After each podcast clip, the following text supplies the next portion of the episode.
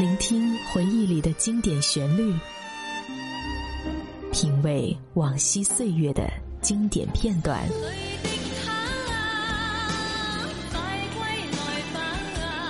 流金岁月，品味流年，带你找寻记忆时光中的特别情愫。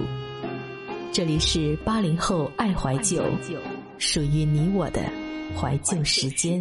但我的心会分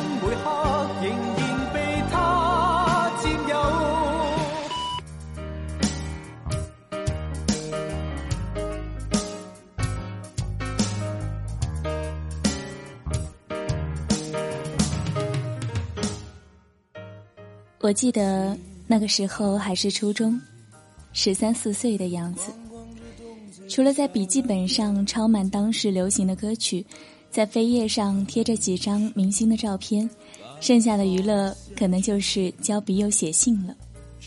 如果要说当时为什么要交笔友，大概纯粹就是为了赶流行吧。看别人都那样，自己怎么能落后呢？那个时候还没有网吧，也没有 QQ。只能在当时流行传阅的娱乐杂志最下方的交友地址里找，找几个女生，打算畅谈下去，然后就买了很多好看的信纸，却又不知道要写什么。看着身边小伙伴们大段大段的内容，脑海里却还是一片空白。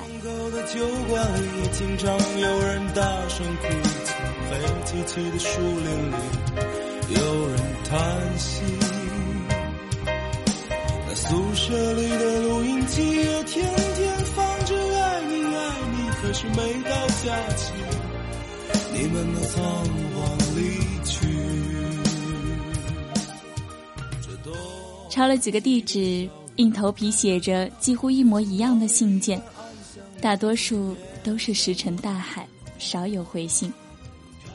后来上了高中，原有的同学有的考到了市里。有的考了中专，加上地理位置上的相隔，仅有的交流也就是信件了。从此，每到学校的第一件事情，就跑到门卫室，翻翻挂在墙上的木匣子，看看里面有没有我的信。那个时候，看到别人能收到五六封信，真的是羡慕的不得了。和初中好友写信，不像给笔友写信。如果对方是女孩子，需要凝练内容，还要故作深沉之状，不时的要夹入书签、明信片，写上祝福的字眼，偶尔还要扮演一下大哥哥的角色。而给哥们儿们写信呢，就放松多了。郁闷的时候还可以骂娘，偶尔都写不够那些信纸。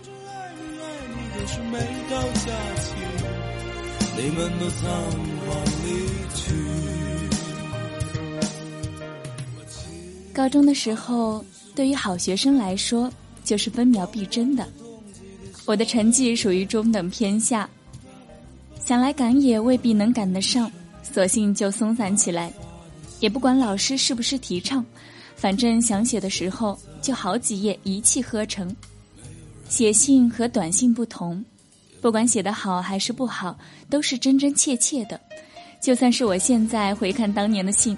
很多场景还是会历历在目，甚至都会去想，现在那些人过得怎么样了呢？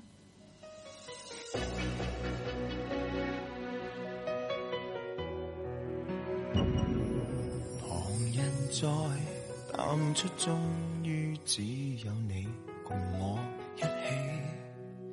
仍然自问幸福，虽说有阵时为你生气。如今，虽然聊天更方便，但屏幕却把我们都阻隔了。很多人反而失去了联系，最多见面打个招呼，便再无其他。即使身边世事再毫无道理，与你永远亦连在一起。你不放下我，我不放下你，我想确定每日挽住同样的手臂。不敢早死要来陪住你，我已试告别离并不很凄美。通讯工具越来越发达，关系却越来越远。我们上下班刷微博、刷朋友圈，却只是看看，不愿意点开头像聊几句。如果没有备注，甚至换个名字，就不知道是谁了。建了个群，不发红包，没有人说话；发了红包，抢完了，也就又散去了。偶尔想要写点什么，又怕矫情被人看穿，于是大家好像都把自己裹在了封闭的环境里。越长大越孤单，说的真是一点都没错。如果现在还能找到一个可以收信人，你是否还能写得出来当年的感情呢？即使身边世事再毫无道理，与你永远亦连在一起。你不放下我，我不放下你，我想确定每日挽着同样的手臂。不敢早死要来陪住你，我已试够别离并不很凄美，见尽了云涌风起，还怎么舍得放下你？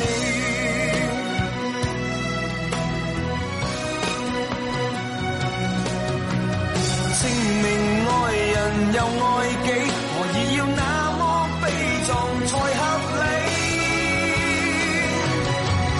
即使身边世事再毫无道理，与你永远亦连在一起。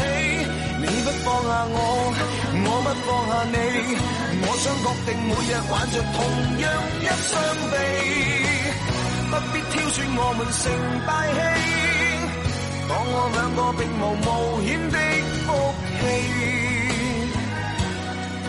见尽了云涌风起。怎么舍得放下你？我们珍惜这啖气。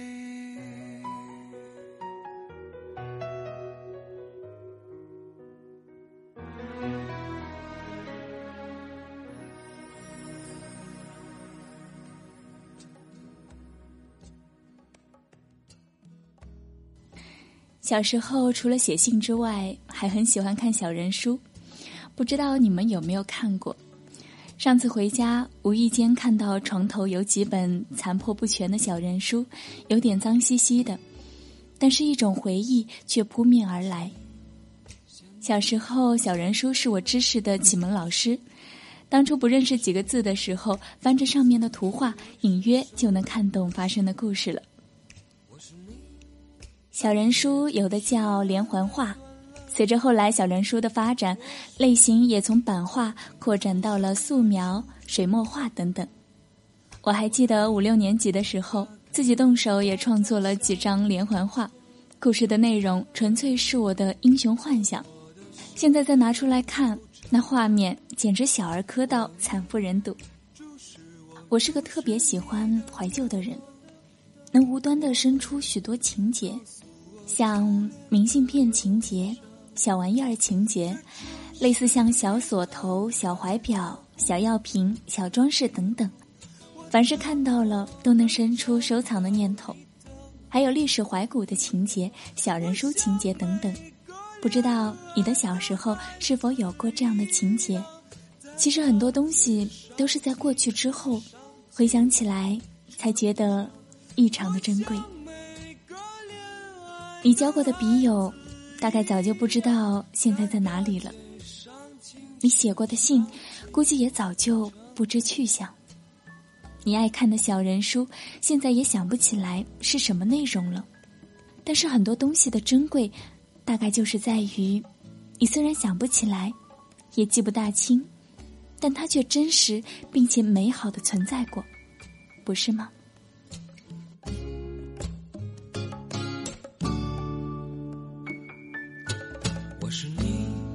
先做窗前的那棵橡树，我是你初次流泪时手边的书，我是你春夜注视的那段蜡烛，我是你秋天穿上的楚楚衣服，我要你打开。你挂在夏日的窗。